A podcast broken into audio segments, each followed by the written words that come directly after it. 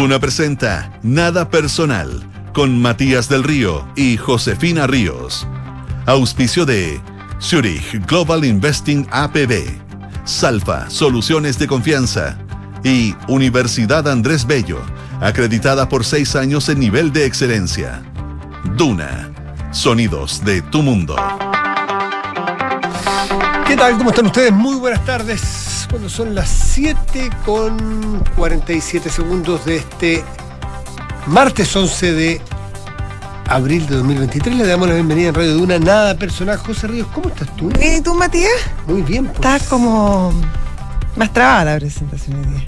No, con mucho cariño te lo digo. No, con, Con mucho cariño. Con, es- con tempo. con silencio. Ya. Ah, fue con querer. Sí. Ya. sí, Quería sí, ponerle como misterio. No. Igual. Estilo nomás, estilo se llama, estilo, y dándole, dale carácter. Ya sí, muy bien. ¿Sabes por qué me- se me trancó el chopo? ¿Por qué? Porque estaba pensando en la fecha Ya. y si la mente, No me falla, si, la, si no te traiciona la memoria. en este caso, Ya. puede pasar que sí, pero si no me falla la, men- la memoria, hoy hace una pila de años. ¿Hacen? Hoy hace, No sé si te molestando. Hoy hace una pila de años. Ya. Déjame ver cuántos. Fue el memo. Tú eres muy chica.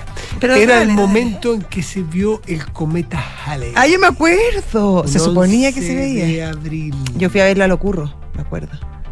Bueno, hay gente que fue al norte. Bueno, no, es que claro, nosotros no nos da. No, Claro. lo ocurre que no había ni una casa, o sea, eh, como al final, como llegando a la, a, a la parte de la dehesa, que no había casas, no había nada en esa época. Claro, no, no era lo desarrollado. Claro. que- por eso estoy viendo qué año puede haber sido eso. Espérate. El 84 por ahí. No, no, no sé. Estoy tratando de buscar. Voy a preguntarle a, a, Alguien. a Mr. Google. ¿Ya? A ver, cometa. Pero es que me, me acordé. Me acordé. Me acordé del 11 de abril. Sí, por eso es. Por eso es. ¿Y Porque. el Papa no vino el 11 de abril? No, no me pidáis tanto. Si con uno estoy así que estoy colapsado. y Yo tú me creo que pedís como dos. que el Papa llegó el Dos 11 de abril. Espérate. No, no, no, no. No, el ¿Qué primero año vino? ¿Qué año vino? ¿Mensajero de la vida? Ah, eh, eh. El, el cardenal Juan Pablo. II. ¿Por qué le dicen pues era El Papa Boitila, pues tiene apellidos. Los Ay, sí, también. pero este tienen nombre, tienen un nombre que se les dice. ¿Cómo se llama Juan 23? Roncalli. Giuseppe Eh, Roncalli. Roncalli. ¿Cómo se llama Juan Pablo VI? Se llamaba Montini. Mira cómo me acuerdo. Sí. ¿Cómo se llama Juan? Es que yo nací con Juan Pablo II, Juan Pablo entonces I, eso ¿cómo es lo que me conozco. Juan Pablo I, ¿cómo se llamaba? No sé. Albino Luciani. Ya, pues yo nací con Juan Pablo II. Carlos Boitila. Y después, Atesa. Carlos Boitila, después vino el Papa Ratzinger. ¿Ah, viste? ¿Qué le ponía? ¿Por qué le ponía apellido? No, pero no le digo, pero te estoy diciendo, Ah. Benedicto XVI. Yo. Y Francisco I. ¿Cómo se llama? Francisco I. No, pero el nombre. Cardenal Bergoglio. Mario Bergoglio. Bergoglio. 11 de abril del 86, el cometa Halley alcanza su perigeo, Mira. o punto más cercano a la Tierra, en su último periodo orbital de 76 años. ¿Qué te parece? Me parece súper bien, me acuerdo perfecto. Además que hicieron una parafernalia.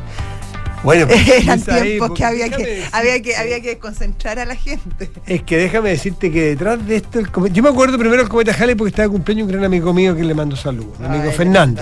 Saludos a. Fernando, feliz cumpleaños. Feliz cumpleaños, un gran amigo que ama auditor de esta radio. No creo que está ahora porque está Lo va a estar celebrando, me por imagino. Eso, por eso, por eso. Pero no está escuchando, pero yo le mando un saludo porque un querido amigo. Me acuerdo que coincidía con su cumpleaños. El 1 llegó el Papa Juan Pablo II. ¿El uno de qué? De abril. Ya. Ya. Eh, Bueno, ya. Ya. Ya, el 11 ya, sigamos. ¿Podemos ir, sigamos podemos, ir matando los piojos de a uno? Sí. ¿Podemos ir tema y tema? Ya, si vamos. quieres, pon el no, tema que quieras después. No, no, no, sí, va, sigamos, sigamos.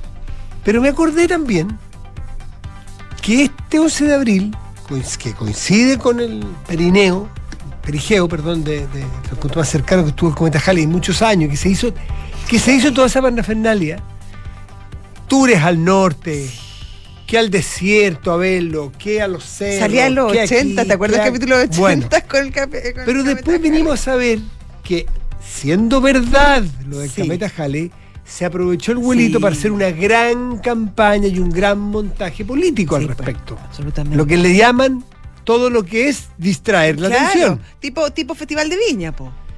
Y había, había personas que estaban claramente identificadas y eh, yo no quiero repetir el nombre porque puede ser un poco injusto, porque no me consta, ¿no es cierto? Pero había funcionarios del régimen en ese momento quienes se dice que eran los autores intelectuales de montar esta, esta tremenda Esta historia, historia. que no era mentira, pero en rigor era verdad. Claro, pero era como, Pero- como más. Le echaban como un poquito polvo royal. Claro, ¿para Claro. Para, y se habló, y se hizo campaña, y no se hablaba de otro tema, y por mientras ocurrían cosas como las que recordamos que ocurren, pues, si no me equivoco, El 86. el ochen- ¿fue el 86 o el 85 lo- en los primeros días de abril? No, no, no, lo, por ejemplo los degollados, Ah. por ejemplo, bueno, estamos hablando de esas épocas, yo creo que fue el 85 los degollados, ¿ah? si no me equivoco, pero estamos hablando de esas épocas. Eh, no sé si un poco después, un poco antes, Tucapel Jiménez, eh, y, y- y eran épocas muy duras porque ahí estaban ya las protestas bastante desatadas Sí, pues. Y el, régimen estaba tratando de dar golpes de represión muy duros y, bueno, y estas campañas publicitarios naturales eran muy bienvenidas para distraer la atención. Por eso me acordé del cometa Halley. O sea, me acordé por el 11 de abril por mi amigo Fernando que está de cumpleaños, pero, pero me acordé también de ese otro pseudomontaje que en rigor no era porque, porque el cometa Halley pasó por aquí. Eso no, Los metajales. ¿Y tú dónde lo viste? No, ese 11 de abril no tengo idea. ah, no te acuerdas, es que yo me acuerdo. Pero me acuerdo de haber ido familia a los cerros por Sí, aquí en por Santiago y que me acuerdo no haber visto nada.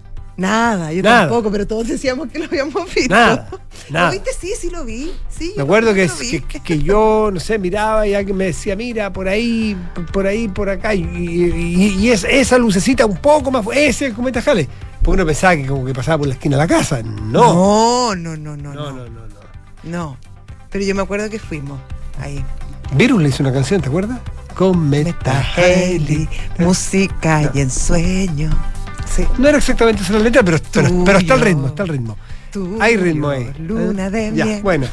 Así es, entonces nos acordamos este 11 de abril. Tú te querías acordar de la llegada de. No, pero no, porque pensé que era el 11, pero era el 1. ¿Qué Así año? que no ¿Qué tenemos- año? ¿El 87? Mm, 87, un año, Un año después, después. Tal cual. En fin. Y ahí salió al, al balcón. ¿Te acuerdas que no quería salir? no, no quería, ahí tuvo una. Lo y, y Pinochet lo, lo, lo llevó al balcón. Lo recuerdo. Sí. Lo recuerdo, lo recuerdo. ¿Cómo no? ¿Fuiste algo? Tú eres muy chica. ¿Fuiste a alguno de esos eventos masivos? Fui, ¿sabes qué? ¿Dónde fui? Porque mi bisabuelo vivía eh, ahí al frente del Parque Forestal, frente a la fuente alemana. Ya. eh, en un departamento que tenía un balcón grande y, y el Papa pasaba por ahí, entonces lo fuimos ¿Pasaba a ver. por esa calle chica? Pasaba, eh, por, no, no era tan chica. po. ¿Por Merced?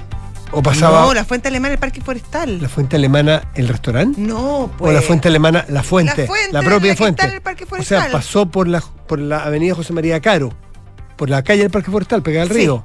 Sí. ¿Sí? No sé si se llama así la calle. Sí, se llama así José María Caro. Sí, así se llama. La costanera. po. Se llama José María Caro. Bueno, por eso yo. Pero, Costanera pero bueno, Bello un poco ah, más arriba. Bueno, ya. es pero que, si, por que si vamos a hablar de calle, somos rigurosos. Oh, ya, bueno. Ahí lo vi. ¿Tú dónde lo viste? ¿Fuiste a alguna parte a verlo?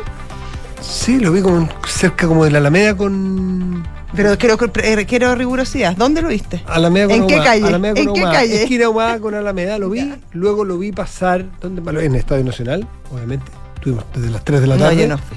No, pues tú eres muy chica. Y lo vi también en, en, en, en, ¿dónde va? En alguna parte más lo vi. Hicimos flores. En la Perezujovic. Es que la- para- Porque fue, al- yo ¿te creo que fue a la, la Perezujovic- fue a la Cepal, yo creo, ¿no? Sí, en la Berezujovic pusieron una cruz que estuvo mucho tiempo, gigante, Mm. como de fierro. Bien de fea, fierro, de- fe- bien fea, muy fea, unos tubos feaza, redondos. Feaza. Que Pero para que no quedara tan. Lo para cortaron que, esa tarde. Para que no quedara tan feaza. Tenía menos arte. que- Le pusieron flores. Ya. Flores, flores, flores de papel. No se veía tan, tan tremenda. Blanca y amarilla, ¿no? blanca y amarilla, y le pidieron a los colegios que hicieran las flores, a los alumnos, básicamente. Y a mí me tocó hacer flores, así que una florcita ahí está. Mira. No sé si la habrán seleccionado, porque yo no era tan buena para la No, manualidad. si la tuya estaba ahí, sí se ve. siempre que yo pasaba me veía Pero yo me sentía de orgullosa, Sí. ubícate. Ya.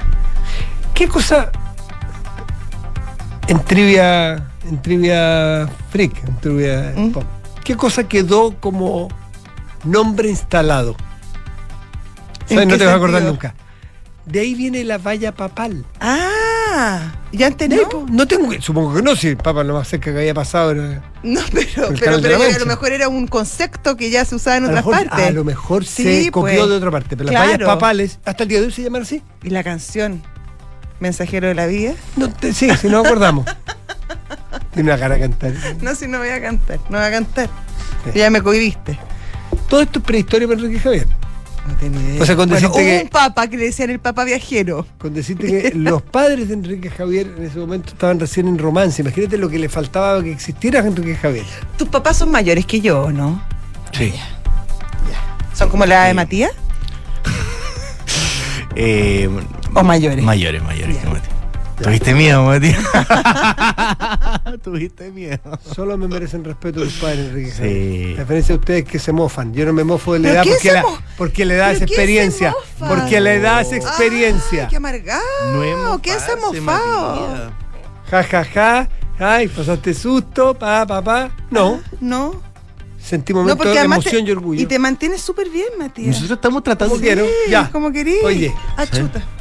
¿Quién te está llamando? No sé, Gente que quiere opinar de Matías. No, no hay que Sí. opinar, no hay nada que opinar.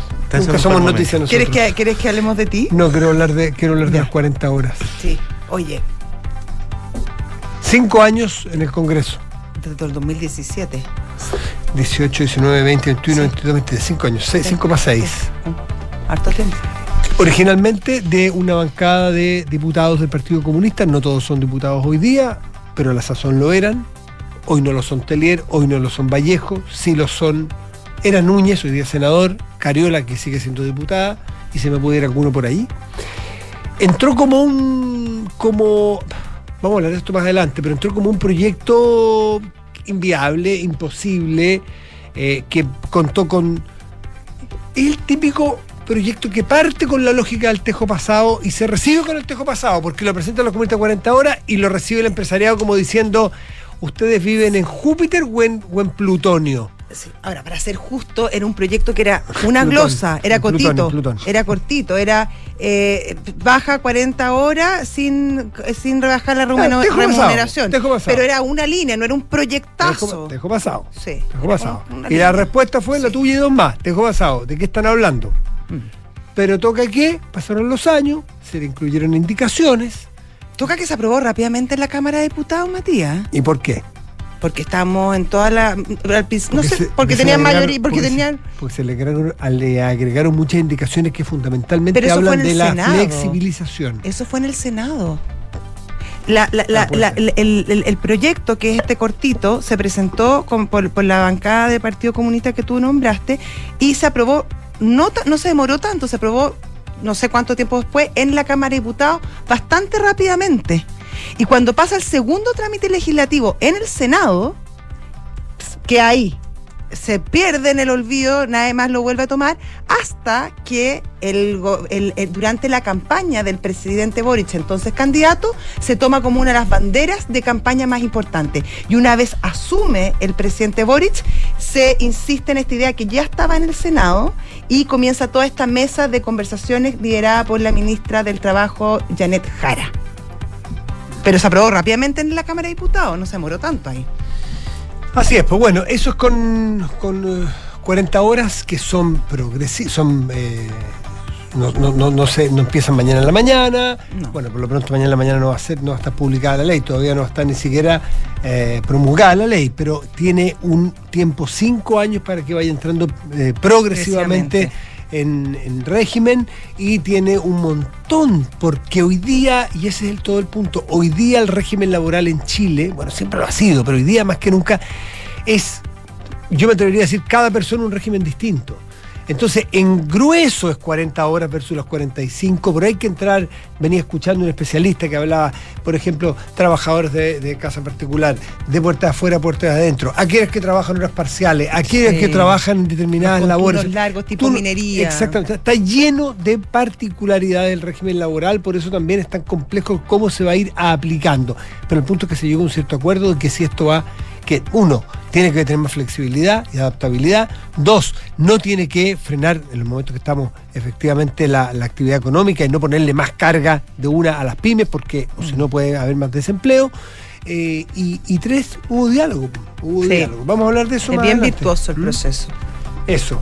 Eh, Oye, se conocieron hoy día el ministro Marcel Matías eh, presentó en las indicaciones al proyecto de royalty. Mira. Eh, sí, no, no, no, no fue. a ver, tiene un, un- un- un aspecto que sí fue eh, felicitado por todos, que pone un máximo, un, un techo de tributación, que es de un 50 por, hasta un 50%. Pero esto es un poco como, como el litio, o sea que tú vas, que va en escalón, va escalonada Sí, y son- y son los unas- impuestos según los ingresos. Claro, claro, y que son una serie de tributos que, que, que en total no puede pasar Claro, el 50%. pero el escalonamiento de los tributos tiene que ver con no desincentivar la exploración y la inversión. Sí, sí. Sea, y si es que hay viento a favor, si es que hay buenos precios, si es que hay buenos Bueno, resultados, sí, se pagan. una- claro, y, y depende también del precio y de un, sí, de un montón de a todo esto, cosas. viste que el precio del litio ha tenido, ha tenido un Una buena baja, Un retroceso importante. exactamente. Lo que no quiere decir que ya se pasó el litio, puede ser alto y bajo. El problema es que eh, según eh, los gremios que hoy día hablaron al respecto, dijeron que el 50% es muy alto, que se escapa del promedio eh, de tributación eh, de royalty mundial. O sea, por tú, la, el- el- la OCDE es de 44% y acá el promedio sería sobre el 48%. Eh, incluso, y se escapa por bastante respecto a la competencia más directa de Chile, que es básicamente Australia, Perú y Canadá. Por lo tanto, esto, eh, a juicio de, mm, de, lo- de- de los, de, de gremios eh, que se relacionan con la minería, desincentivaría eh, la competencia y también las inversiones mineras en nuestro país. Ahora, esto está recién en la comisión, falta muchísimo. El ministro Marcel dijo que él estaba abierto a, mm, a conversar y ver qué era lo mejor, pero claro, ellos establecieron este techo de 50%. 7 de la tarde, 16 minutos, estás en Duna. Nada personal.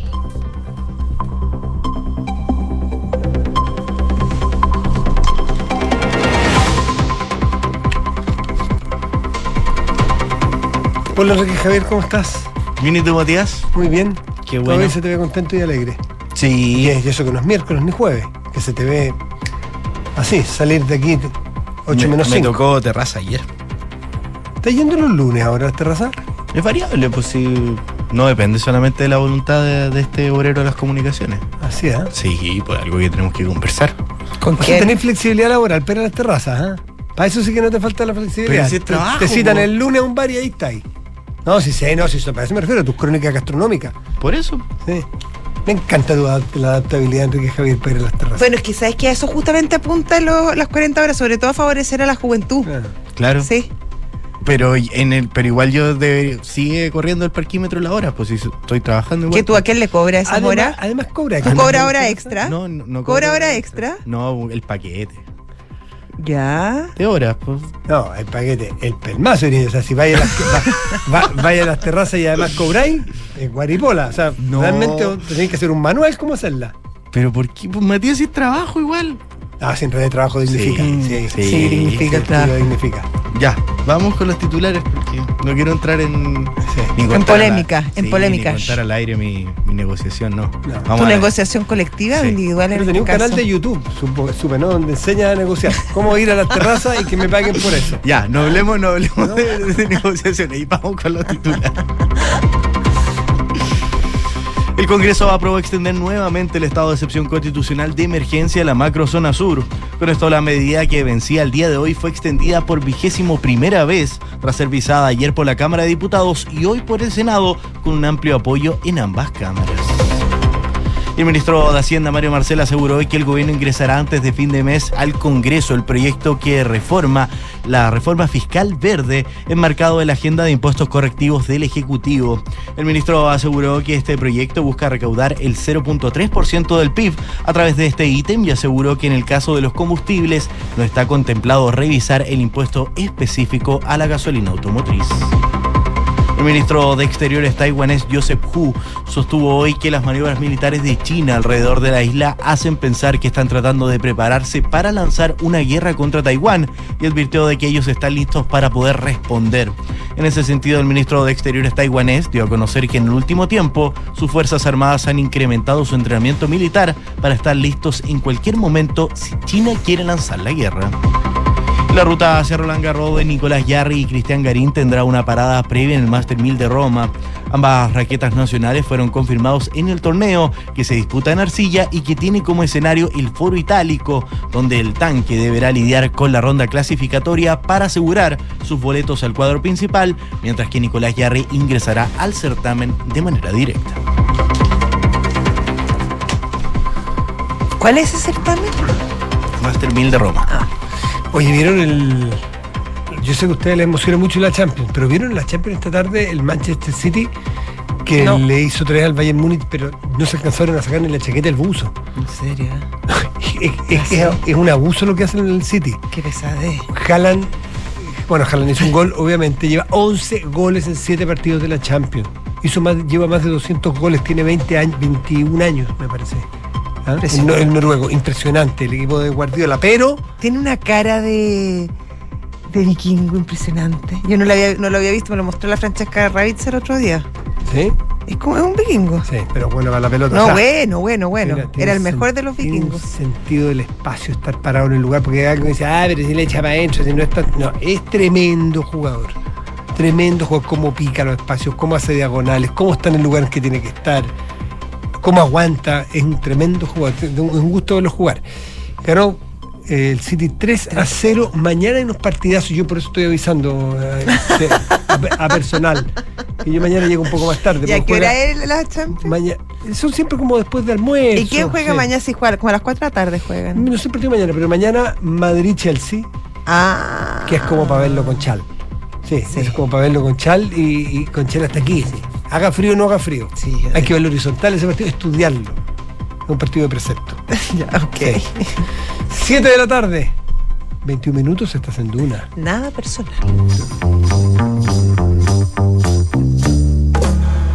Son los infiltrados en nada personal. Y esto es lo mismo. ponerse- esto- Esto es de precepto. esto es Esto es de precepto. Cabrita, un espectáculo. Escuchar a la que más sabe. Palabra de Dios. Aleluya. Gloria. Aleluya. Gloria Faundes, ¿cómo estás? Qué vergüenza me hace Pero sí es pasar. verdad, sí es verdad. Yo, estaba, yo antes trabajaba en una radio, en la ADN, hace muchos años, y, y había un, un periodista que era, la demás, todos sabían de fútbol, periodista deportivo, sabíamos, sabían todo de fútbol. Y había uno, Rodrigo. Ay, me altero, espero que se perdone, Rodrigo. y, eh, que sabía de tenis seco, había sido tenista y todo. ¿Y cómo le decían? El que más sabe. El que más sabe. Ay, se me va. un problema mío de, de- de coágulo, digamos. Rodrigo. Eh, bueno, ¿De en qué fin. época? El que ¿Pero más sabe? Rodrigo, el que más sabe. Y aquí en política, La Gloria, la que más sabe. ¿Qué está pasando, Gloria? Hoy día les traigo un tema eh, menos evidente que tiene que ver con, porque a propósito de la crisis de seguridad, pucha que hemos hablado harto o no y analizado desde todo punto de Rodrigo vista. Hernández, a mi saludo y respeto. Perdón. El que más sabe. Nuestro Sí, respeto. El que más Ya, sabe, Nos sumamos a los respetos. ya, se ha hablado harto a propósito de las diferencias que generan el oficialismo, ¿no? Las dos almas que hay en seguridad y cómo eso finalmente se transforma en un tema no menor para el gobierno, porque lo tiene que administrar. Eh, lo reconocía la misma ministra del Interior eh, diciendo que es bien complicado para un gobierno defender una postura frente a la oposición cuando además tiene que administrar las diferencias propias. Pero en esto de administrar la abundancia en la que se ha transformado el debate de seguridad para eh, la derecha y la centro derecha, la verdad es que ahí también hay un debate, que es un debate que probablemente es más subterráneo. Según el punto, administrar la abundancia, porque este fue siempre tu tema, siempre alegaste, siempre te trataron mal por esto y hoy día es consenso. Tú tienes la, la- la tentación de sentarte como la del viejo cascarra y decir, "Mm, yo les dije. Yo les dije, Yo ah". les dije. Y es una tentación muy incómoda que te dice. Así que ahí administras una abundancia muy que si lo- pesado el si que lo te hacen dice, mal- "Yo te dije", claro, ah. Si lo hacen mal es muy antipático. Así que buen punto. y digamos la postura que define, porque también es cierto, no hay solo una derecha.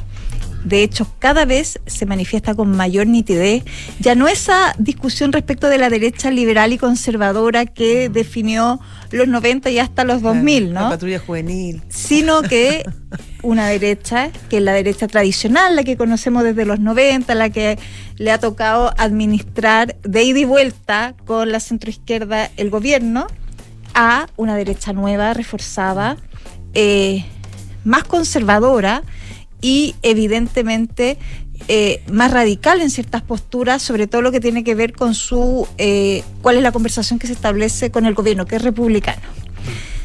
Y súmale otro tema, porque la vida siempre es, eh, es Es peor. generosa. es pe- no, Ah. es peor. Como No, la- cada día puede ser peor, decía la presidenta Bachelet. Estamos en un escenario electoral. Que además, como estas derechas también compiten en ese escenario, atiza evidentemente los debates. Entonces, en Chile Vamos surge la duda de cómo enfrentar este debate y si ser blandos o duros en relación a cómo se plantean frente al gobierno. Los famosos halcones y palomas, que habrán escuchado ustedes, que fueron parte de... eh, iba a decir el zoológico, pero suena, No. suena difícil. La una fauna. Parte Sí. de la, fauna, fauna. que se construyó a La, propósito de los policrom- la gobiernos. policromía. Claro, a propósito del gobierno eh, del presidente Sebastián Piñera, ambos gobiernos donde surgían aquellos que eran eh, más dogmáticos frente a aquellos que se planteaban de manera eh, más liberal, ¿no? Y ahora están quienes dicen hay que entenderse con el gobierno y los más duros, que son los halcones, que dicen, no pues, estos se portaron Mm. pésimo con nosotros y además tenemos que cobrar esa factura, pero además tenemos la amenaza de que nos pasen por la derecha frente a este debate y que por lo tanto perdamos posición, más aún cuando esto se va a notar evidentemente y probablemente eh, el 7 de mayo, ¿no? Cuando sea una, cuando se produzca la elección de los consejeros. Entonces tenemos a un Chile Vamos que está teniendo un debate bien subterráneo respecto de cómo pararse frente a este debate. Y ahí ya han habido ciertas señales, ¿no? Que evidencian esta preocupación de que alguien corra al lado tuyo. Pues siempre es preocupante cuando alguien corre al lado tuyo y más encima te empieza a pasar de repente Claro, en la siempre- carrera, ¿no? Caballo pillado, caballo ganado. Porque republicano, si uno habla de solo del, del centro hacia la derecha, fue como el hermano chico, fue el marginal, fue el tipo, el, el díscolo, el, el, el díscolo porque mantenía una idea clara y no negociaba, no. Y hoy día este ha crecido y parece ser que eh, creció y es el hermano mayor y, y las encuestas indican que va a ganar y que va a ser el partido más grande de Chile. No por nada su candidato pasó a la segunda vuelta. Exacto, ahí tiene una, una evidencia, no solo encuesta. Entonces, ya se le mira con otros ojos y hay algunos que dirán, oye, parezcámonos en algunas cositas, copiemos en algo la receta de los republicanos porque mal no les ha ido. Han sido consistentes de una línea y mal no les ha ido. Esa es una manera de verlo y, evidentemente una de las que está eh, debatiéndose en la derecha. Fíjense que ya han habido ciertas señales. Eh, el jueves, cuando el gobierno planteó el tema de la tregua, ¿no? El, el propio presidente lo planteó en una reunión donde se habían invitado a todos los partidos políticos. Chile Vamos no se restó, más sin embargo, no mandó a sus timoneles. Yo no voy a decir que es gente de segunda división porque todos se me van a ofender, No. sino más bien no eran los presidentes formales de sus colectividades como una señal de que acá no iba a ser tan fácil sentarlo en una mesa y convencerlo de apoyar al gobierno, porque esa es otra manera de verlo. Cómo tú te planteas frente a un gobierno eh, en el cual tú lo terminas o lo puedes terminar apuntalando y resolviendo una crisis donde en la que evidentemente quien paga más costo es el Ejecutivo. Por cierto, no es la oposición. Aquí la oposición podría sentarse a comer cabrita y disfrutar de la película. Pero hay un, hay un debate, hay, digamos, hay una postura no menor en, en la derecha en Chile Vamos respecto a no hacernos, no hacer nosotros los que nos hicieron a nosotros en los momentos de mayor dificultad de atrincherarnos en posturas, sino más bien aprovechemos esta coyuntura, negociemos a nuestro favor, porque además hay un escenario favorable en el Poder Legislativo, más aún entendiendo la división oficialística de frente a estos temas, y que fue más o menos lo que pasa con la ley Naín Retamal, ¿no? Que es cuando la derecha impone las reglas del juego al fusionar eh, Mm, proyectos y finalmente hacer que la normativa salga con harto más gusto Claro. de lo que ellos habrían impulsado, de quizás lo que pudo haber eh, impulsado el oficialismo en la carrera. Oye, me contaron que el jueves pasado, sí, pues, jueves, porque viene fue feriado, el miércoles de la noche fue el fatídico crimen al, al- al carabinero, en la reunión de la moneda, el presidente de la República, que suena cacofónico, el presidente de la República, públicamente, o sea, públicamente en, la reunión. abiertamente en esa reunión, reconoció que el comportamiento de esta oposición, o sea, que ellos no habían estado a la altura de, de la oposición o que está teniendo hoy la oposición. Eh, me parece, me lo dijo un, un presidente, presidenta de partido, de gobierno, que el presidente Boric había hablado algo así como nosotros fuimos más mezquinos de lo que ha sido esta oposición, lo dijo ahí abiertamente.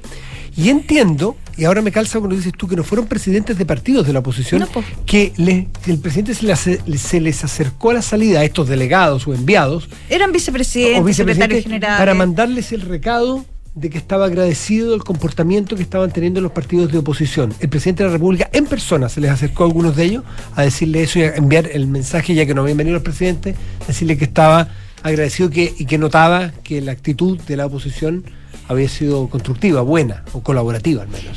Es un punto en todo caso que han marcado distintos ministros, ¿no? A propósito del tono que ha tenido la oposición, lo planteó la ministra todo el fin de semana, mucho antes, antes lo había planteado la ministra Uriarte a propósito también de cómo se estaban dando los debates, pero en crisis. Ahora, el punto de la derecha es si esto va a redituar o no, pues. Porque cuando uno se plantea en estas eh, posiciones, evidentemente, si esto se resuelve y de buena manera, probablemente muchos van a pensar que el oficialismo fue quien lo resolvió y ahí van a estar las ganancias. Ese es el dilema al que se enfrenta la derecha. Si el electorado Sí. ¿Cómo lee finalmente el acuerdo? cómo interpreta la postura de sentarse a conversar con el Ejecutivo y generar acuerdos amplios de país, o Claro. se atrinchera, más bien, republicanos no asistió a esa cita y ha marcado eh, el tenor de una, de una postura que es más dura respecto del gobierno en los temas de seguridad. Sí, yo, pero yo creo que a veces se subestima un poco a la ciudadanía respecto a, mm, a cómo reacciona y si efectivamente va a haber un grupo eh, que probablemente es el núcleo más duro, que va a aplaudir eh, la decisión de republicanos de no ir a la reunión, de cobrarle cada, cada palabra al gobierno de cuando fue oposición, etcétera. Pero me imagino, tiendo a pensar y sobre todo cómo se han desarrollado las cosas últimamente, que también hay un, hay un grueso de gente em, que agradece que finalmente se resuelva el problema. Eh, más allá de, las posturas, yo creo que también hay una mm, hay un hay una valoración respecto a quién hace algo o pone eh, pone elementos para que la crisis se solucione, porque porque porque lo que no puede pasar es que esto siga per se eh, el tema de la delincuencia o que no se lleguen a acuerdos, etcétera. Sí, bueno, de hecho yo creo que hay ha- harta, eh, ¿cómo se llama? Evidencia que demuestra que la gente es proclive a los acuerdos, en, eh, al menos en términos eh, de las encuestas, ¿no? Cuando se le pregunta si eh, es mejor o no. Pero como, pero también es cierto que es una noticia en desarrollo y que es un dilema que Chile Vamos tiene que empezar a resolver y yo creo que en esta eh, intento de resolución de su tono como siempre va a ir generando avances y retrocesos, creo yo, porque la amenaza fantasma de tener al, al, al lado, digamos, a un conglomerado que ya definió una postura muy clara sobre este tema, puede hacer que el debate se vaya conduciendo en función de eso. No es primera vez que los extremos van marcando pautas respecto de los comportamientos Ahora. de los distintos conglomerados. Respecto a la votación de, de mayo, hay otro punto que, claro, que, que- que es novedoso y que tiene que ver con que el voto es obligatorio. Por cierto. Entonces, claro, eh, en Chile estábamos acostumbrados a estas campañas al, al, nu- al- al- al grupo duro, al núcleo duro. Y, y claro, esta elección es diferente en ese sentido. Hay que hablarle al, al electorado más amplio.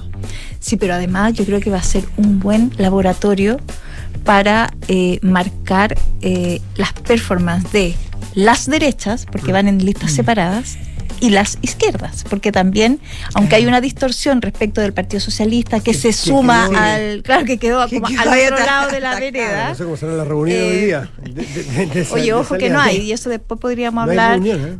Es que no hay nada, fíjate que no, no se ven ni las franjas, no toman ningún acuerdo conjunto, es como, no sé, Socialistas Quedó y, como mal. Dignidad. Es como ir en la micro y cada uno en el limbo el su- pobre Partido en su Socialista. ventana. Como sea, va a ser al menos un ejercicio respecto de cuál izquierda también es la que va a ganar hegemonía en su sector. Entonces, al menos respecto de este debate que se plantea en la derecha, yo creo que tenemos un, un- un escenario en el que en un tiempo no menor, como les digo, que van a ser las elecciones, al menos vamos a tener una primera aproximación respecto de cuál es el discurso que al menos electoralmente va a redituar mejor.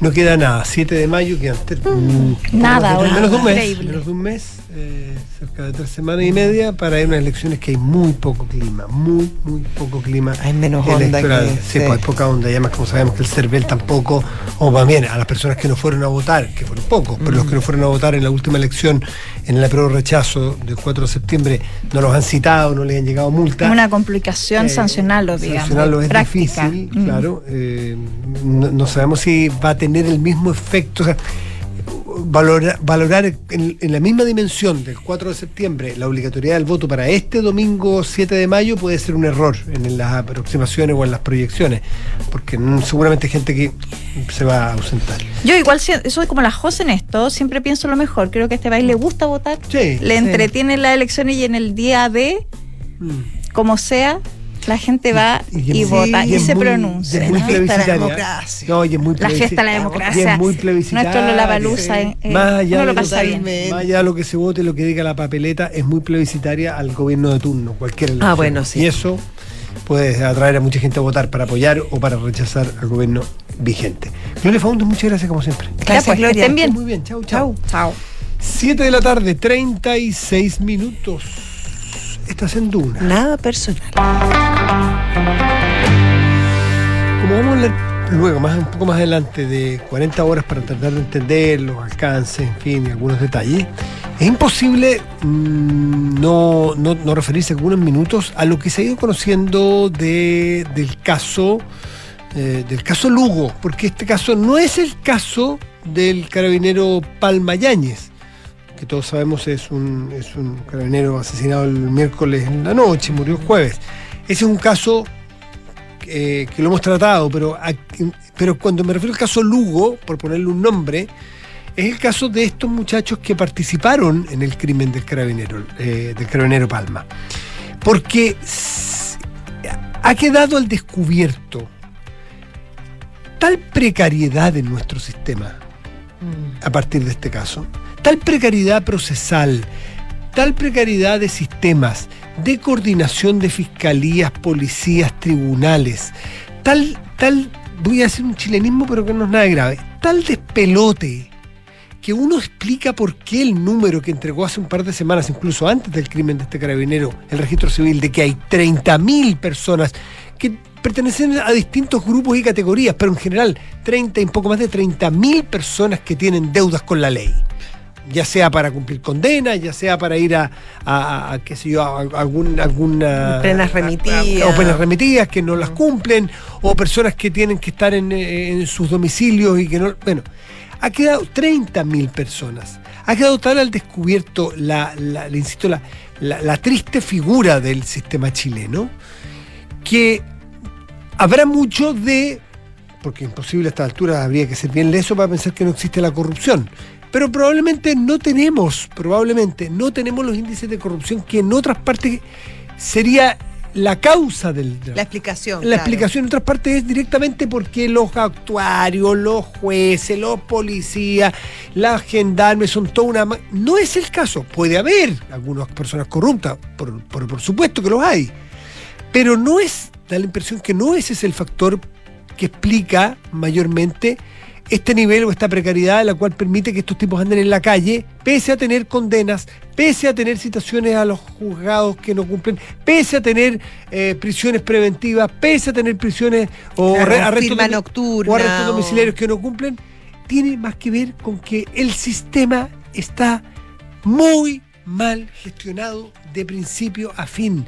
No hay coordinación, no hay comunicación, no hay alertas, no hay cruces de datos, no hay sistemas en línea. Nada. Nada. Eh, hay, pero ha- hay un tribunal en Concepción que espera el que el día 30 vaya el señor Lugo a un tribunal porque es requerido, porque había sido tres de seis veces que habían ido a verlo a la casa si estaba cumpliendo prisión eh, domiciliaria, eh, que era con, con, con cuidados, o sea, con eh, vigilancia. Sí, sí. Habían ido seis veces a verlos, tres de esas seis no había estado. Imagínate. Por lo tanto, se le citó a un tribunal. Claro, que no solo no llegó al tribunal, Sí, pues hay antecedentes de que estaba, de que hizo asaltos aquí en Santiago, en la comuna de Vitacura, cuando debió haber estado el mismo día en Concepción. Y no se levantó Una ninguna alerta. completa.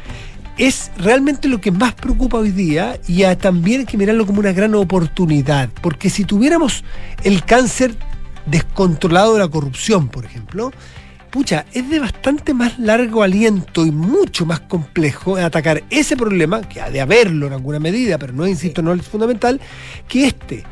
Este depende muchísimo más de la verdadera voluntad de hacer la pega, de que se siente alguien, voy a decir en términos bien gruesos, que se siente alguien con el Excel y que se siente alguien a hacer grupos de WhatsApp y que se siente alguien a hacer reglamentos y si hace falta algunos proyectos de ley, pero tampoco tiene que ver con un gran acuerdo nacional. Los acuerdos nacionales a lo mejor es para interpretar o para modificar determinadas leyes. que, que para- se cumpla la ley. pero más que redactar claro, una nueva claro. ley. Antes de hacer, es como cuando uno dice, mire, necesito eh, una chaqueta nueva. Primero, ve cómo te queda la que tienes. Porque en una de esas no está tan mala. En una de esas hace falta coserle un botón y la tienes impeque. poco. ¿Para qué te se verá gastar una y te vas a endeudar en, en, en cómodas cuotas de una chaqueta si tienes una coca? Ah, no la había visto.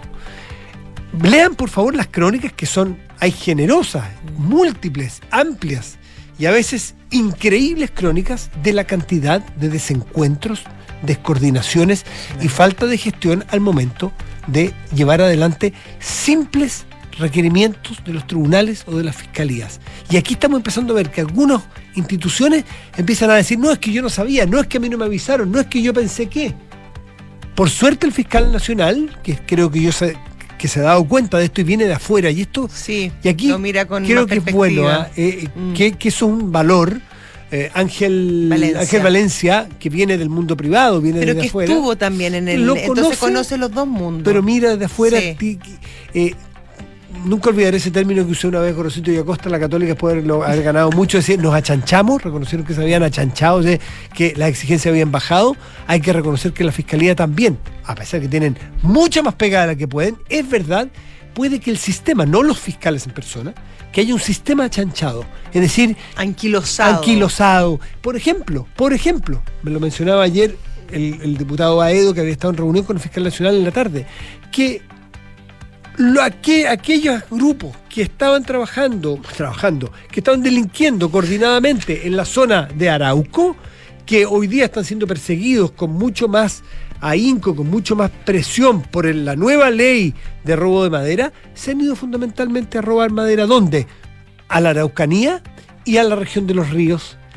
Porque se mueven, porque el delito Claro. se mueve y la fiscalía se puede mover. Andan en busca de oportunidades. Y el fiscal que estaba en Arauco puede perseguir a la misma banda si se mueve a la región de la Araucanía o a la región de los ríos. No, necesariamente. Este fiscal ha puesto el ojo ahí también en hacer coordinaciones Claro. interregionales o de zonas nacionales para un determinado fiscal si está siguiendo un- una banda. claro, buscar un determinado delito, como industrias de delito y ir organizando. y seguirlas por el Claro. territorio nacional. Y esto no es descubrir la pólvora, es sentarse a hacer la pega. Tené voluntad, como le dijo, es un chiste argentino. Tené voluntad, tené voluntad de hacerlo. 7 con 43, estás en Duna. Nada personal. Hay que saludar a nuestros Sí, sí, sí. Las mejores marcas de maquinaria en construcción, vialidad y forestal, encuéntralas en Salfa. En Salfa son más que máquinas. Visita salfamaquinaria.cl y encuentra el equipo que necesitas.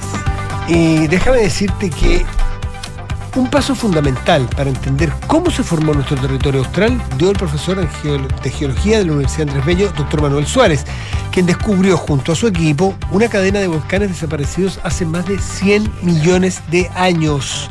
Esto en la Patagonia chilena. Más información en aporte.unab.cl. Y si te contara que vas a lograr todo lo que propusiste, ¿me creerías, Matías?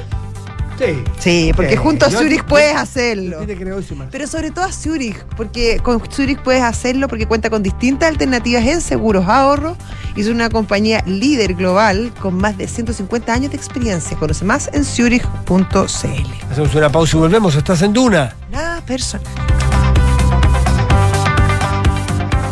¿Y si te contara que en Zurich hay un seguro de auto en el que pagas según lo que manejas? Muy útil para mí, que solo llevo a mi hija al colegio. Trae un mecánico virtual que escanea el estado de mi auto. Y todas las coberturas de un seguro tradicional. Con Maneja tus kilómetros de Zurich, proteges tu auto pagando un base más tus kilómetros recorridos. Contrátalo 100% online en zurich.cl. Zurich, tu mejor compañía para el futuro. Riesgo asegurado por Zurich Chile Seguros Generales S.A. Las condiciones generales del producto, coberturas y exclusiones se encuentran disponibles bajo el código POL 120160279 y sus condiciones generales. Conoce más en zurich.cl. Un cordón volcánico desaparecido hace más de 100 millones de años en la Patagonia chilena. Es el último hallazgo de un grupo de científicos liderados por el académico de la Universidad Andrés Bello, doctor Manuel Suárez, y que permitirá entender cómo se formó nuestro territorio austral. Esta investigación fue publicada por la prestigiosa revista International Journal of Earth Science y situó nuestro extremo sur como una de las capitales de la geología y paleontología en el mundo. Más información en aporte.unap.cl. A ver, si te digo excavadora John Deere, ¿a qué lo asocias? Salfa. Y si hablo de seleccionadoras Climan, Salfa. En esta te pillo, ¿eh? Rodillo Ham, Salfa. ¿Y cómo sabes tanto de maquinaria? Pero si Salfa tiene más de 80 años en el mercado, cobertura en todo Chile, repuestos y el mejor servicio certificado. Pero avísame antes, po, yo como loco cotizando. Está puro perdiendo el tiempo. Salfa Maquinaria, sí o sí. En Salfa, contribuimos al progreso de Chile. Las mejores marcas, amplia red de sucursales y una trayectoria inigualable. Encuéntranos en salfamaquinaria.cl. En Salfa, somos más que máquinas. En Sofofa partimos con historias del salitre y hoy estamos con historias de energías limpias. Pasamos terremotos, crisis nacionales y globales, haciendo de la adversidad una oportunidad. Nos digitalizamos, nos conectamos, exportamos y transportamos. Y en estos momentos que parecen inciertos, celebramos 140 años y celebramos las historias de empresas y miles de chilenos que trabajan por convertir Chile en un país de oportunidades para que nadie quede atrás. Sofofa, junto a sus empresas, 140 años trabajando el Chile que viene. Proteger lo que más quieres es lo que nos hizo llegar a Chile, porque tenemos un compromiso con más de 100.000 familias a lo largo del país y seguiremos de norte a sur entregando tranquilidad a cada uno de esos hogares y negocios que confían en nosotros, porque cuando tú activas Verisur, nosotros activamos tu tranquilidad. Con Talana, la más completa plataforma digital de recursos humanos, ahorras tiempo y costos. Simplifica tus tareas del día a día con las soluciones del ecosistema de Talana. Dedícale tiempo a lo que más importa, los equipos y las personas que lo conforman. Únete a las miles de empresas que ya han digitalizado su área de recursos humanos con Talana. Conoce más en talana.com.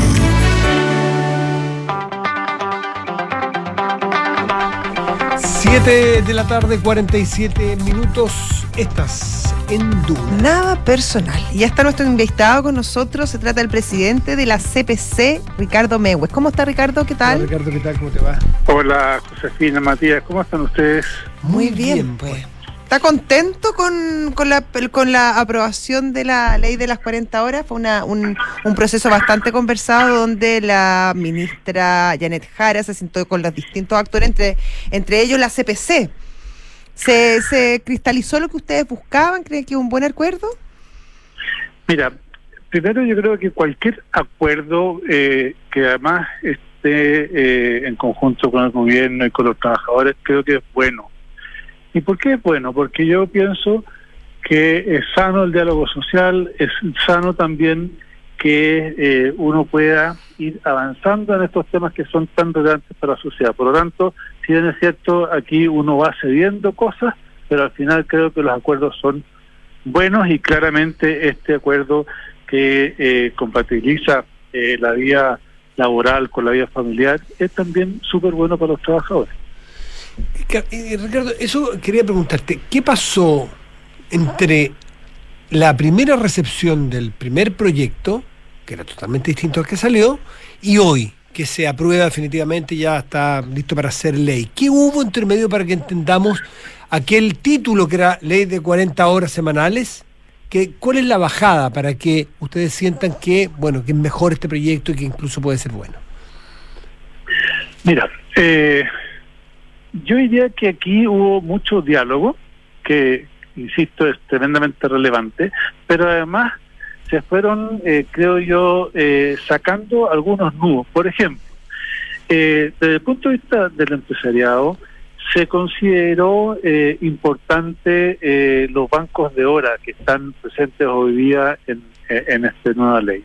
Se consideró la realidad de las regiones, de eh, muchas veces del sector turismo que antes no había estado considerado. Hay eh, conceptos también de adaptabilidad laboral en varios casos. Entonces, desde ese punto de vista yo creo que eh, se fueron desmitificando algunos conceptos y resguardando obviamente algunos otros que no eh, significaran una precariedad para los trabajadores. Entonces yo creo que aquí eh, se pusieron varias cosas arriba de la mesa, algunas de las que yo les señalo, eh, por ejemplo, la jornada de, que están utilizadas en el comercio de las 30 horas eh, o los eh, 4 por 3 también son cosas fueron novedosas por una parte, pero por otro lado hicieron también sentido desde el punto de vista de rebajar las horas totales trabajadas. Ricardo, uno de los principales eh, problemas que, que, que ha tenido el mercado laboral chileno es la poca o la falta de formalidad. ¿Usted cree que de alguna manera este, este, mm, esta nueva ley apunta en la dirección correcta para tratar de subsanar los problemas en ese sentido? No, yo pienso que sí, pero esto no puede ir solo. Yo creo que aquí también tenemos que generar un espacio de mayor productividad en las empresas, que ahí está el desafío tanto del sector empleador como de los propios trabajadores. Y eh, claramente ese, yo te diría que es lo que nos debe llevar a mejorar nuestra competitividad incluso a nivel internacional porque claramente nosotros competimos con el mundo, con una economía tan abierta como la nuestra, claramente competimos con ellos. Por lo tanto, ahí se tiene que generar un espacio también que mejore eh, la competitividad de las empresas. Por lo tanto, me parece a mí que sí, que hay un espacio, hay mejora para también ir abordando esos bolsones de informalidad que tanto daño le están haciendo también a la economía nacional. Y si, y si hace cinco o más de cinco años el, el, el solo concepto de la flexibilidad o la adaptabilidad era un anatema en algunos sectores de nuestra economía, y, y se ha abierto esa puerta para transitarla con cuidado, con mesura eh, y sin generar eh, temores a que esto pueda precarizar el empleo, porque ese, ese era el, el, la razón por la cual Claro, muchos se ponían. exacto. Si se abrió esa puerta de manera virtuosa para poder darse cuenta de que hay que hay que dejar prejuicios de lado y hay que ver las realidades caso a caso. ¿Qué espacio queda en este nuevo contexto para conversar otras flexibilidades del mundo laboral para hacer de la economía chilena algo no más precario, pero sí más competitivo?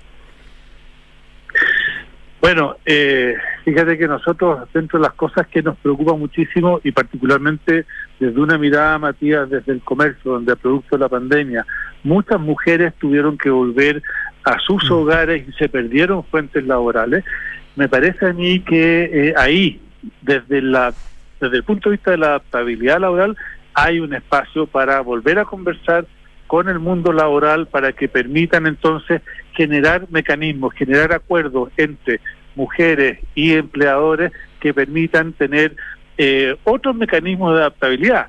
Eh, está claro que este proyecto, por ejemplo, permite, ¿no cierto?, eh, acordar bandas horarias, pero también está muy eh, focalizado en aquellas empresas que tienen sindicatos. Aquí tenemos que abrirnos también a aquellas empresas que por lo demás son la mayoría que no tienen sindicato y tenemos que darles la opción que exista ese proceso de negociación. Entonces creo que ahí, eh, y, eh, a, a tu pregunta, creo que ahí se abre un tremendo espacio para ir de nuevo conversando en el foro laboral con los trabajadores para que vayamos también quitándole y con todo el eh, cuidado, como tú bien señalas, de no precarizar la fuente laboral, que es el gran temor de los trabajadores, eh, a- avanzar entonces en esos conceptos de, y en esos procesos de adaptabilidad.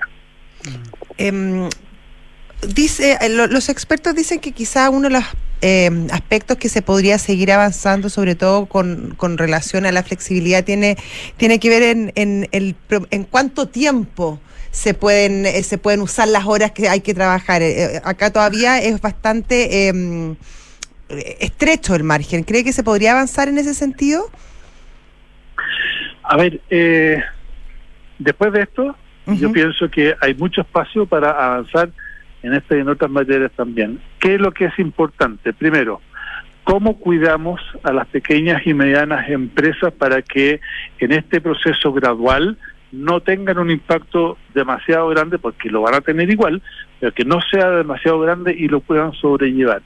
Segundo, las empresas tienen que mejorar su competitividad, o si no, todo este esfuerzo que estamos haciendo, la verdad es que va a servir para bien poco, porque eh, las empresas no van a haber reflejado en este proceso de disminuir las horas en una mayor competitividad. Y por lo tanto, ahí creo que es eh, de nuevo el foco y veremos después con los especialistas qué otras alternativas se dan. Pero a mí hoy día, en que está recién eh, aprobada la ley y vamos a esperar, ¿no es cierto?, todo el proceso también de su implementación, eh, creo que es vital ir eh, revisando año a año o cada dos años cómo va este proceso de implementación para ver y corregir lo que hay que corregir y avanzar en lo que también se pueda. Creo que lo virtuoso de este acuerdo eh, es eso, es que realmente hay temas arriba de la mesa que sobre los cuales podemos seguir avanzando desde el mundo laboral, desde el mundo de los empresarios y también desde el mundo del gobierno. Mm. Y eventualmente queda el espacio para, si en el curso de estos cinco años la cosa no evoluciona como debiera y, tiene ciertos ripios, ciertos problemas, eh, posponer alguna alguna alguna escala de, esta progresión hacia las 40 horas? Eh, ¿Hay algún espacio de aumentar los plazos o disminuir al revés también? Una de esas la, la, cosa anda mejor y reacciona mejor nuestra economía, nuestro mercado laboral y a lo mejor se puede acelerar el paso. ¿Queda espacio para eso? En una de esas, Matías, pero ahí ya la bolita de cristal no la tengo y tenemos que ver que efectivamente se vaya implementando, porque a mí me gusta ser súper responsable en esto. Hay que ver cuál es el impacto que vamos a tener. Y por eso que yo digo que es tremendamente importante monitorear y ahí eh, la Dirección del Trabajo, el propio Ministerio del Trabajo tiene un rol tremendamente importante en el monitoreo de este proceso de transformación, porque claramente aquí hay empresas que van a tener que transformarse. No nos olvidemos también que estamos en un año donde no hay crecimiento económico, algo que hemos eh, ya dejado ver hace bastante rato, porque es un tema preocupante. Entonces, este año sin crecimiento económico tenemos que implementar esta reforma, que es una reforma profunda. Yo prefiero ir viendo paso a paso eh, cómo se va desarrollando antes de pensar siquiera en o adelantar o atrasar eh, el mecanismo, porque son cosas que hoy día no estamos controlando. Ricardo, una última pregunta, por lo menos desde mi parte. ¿Cree que eh, aspectos de este trabajo, de este acuerdo bastante virtuoso que, que se realizó básicamente entre los empleadores, los empleados, los trabajadores, el gobierno, podría replicarse de alguna manera en el trabajo de, otras reformas importantes, como por ejemplo la tributaria, eh, que no se ha visto mmm, tanta. Mmm, tanta colaboración eh, de, del mundo privado con el público, al menos en, en, lo, en, en lo público, en, lo, en lo a primera vista. A ver, Josefina, perdóname que te quiero rebatir ahí porque nosotros desde el minuto uno nos pusimos a disposición. No, no, no, no, no, no me, me malentendió. Yo no he dicho que ustedes no hayan colaborado, he dicho que no se han llegado a acuerdos. Ah, bueno, no se han llegado a acuerdos, sí, efectivamente pero ahora eh, estamos ante una reforma que fue eh, rechazada y yo creo que tenemos que hablar sobre un pacto tributario. Y un pacto tributario tiene que tener, primero, como situación fundamental, el crecimiento económico. El crecimiento económico genera un punto o dos puntos, puede significar entre 600 o 1.200 millones de dólares. Y eso no ha estado sobre la mesa. No ha estado sobre la mesa tampoco eh, eh, que sea una un pacto tributario pro inversión. Tenemos que enfocarnos a donde hay plata que el Estado hoy día nos está yendo a recoger. Por ejemplo, en cigarrillo se evaden 800 millones de dólares al año en eh, contrabando de cigarros. Hay eh, un 19% de evasión de IVA. Entonces, lo que nosotros hemos hablado y hemos planteado es que todos estos elementos tienen que formar parte de un pacto fiscal más que de una reforma tributaria, porque estamos hablando ya de otros elementos y fundamentalmente aquí, Josefina Matías, el tema del crecimiento es vital. Si no, no hay torta, pues. si no hay crecimiento, deja de haber torta que repartir y eso el gobierno lo tiene que entender. Ricardo Mago es presidente de la Confederación de la Producción del Comercio. Muchísimas gracias por conversar con Dura, como siempre. Que esté muy gracias, bien. Ricardo. Hasta luego. Igualmente, buenas Chao. tardes. Chao. Buenas tardes. Nosotros nos vamos ya, nos Sí, pues. marchamos, los dejamos en paz. Chau. Que tengan muy buen resto de día. Nos reencontramos mañana miércoles. Adiós.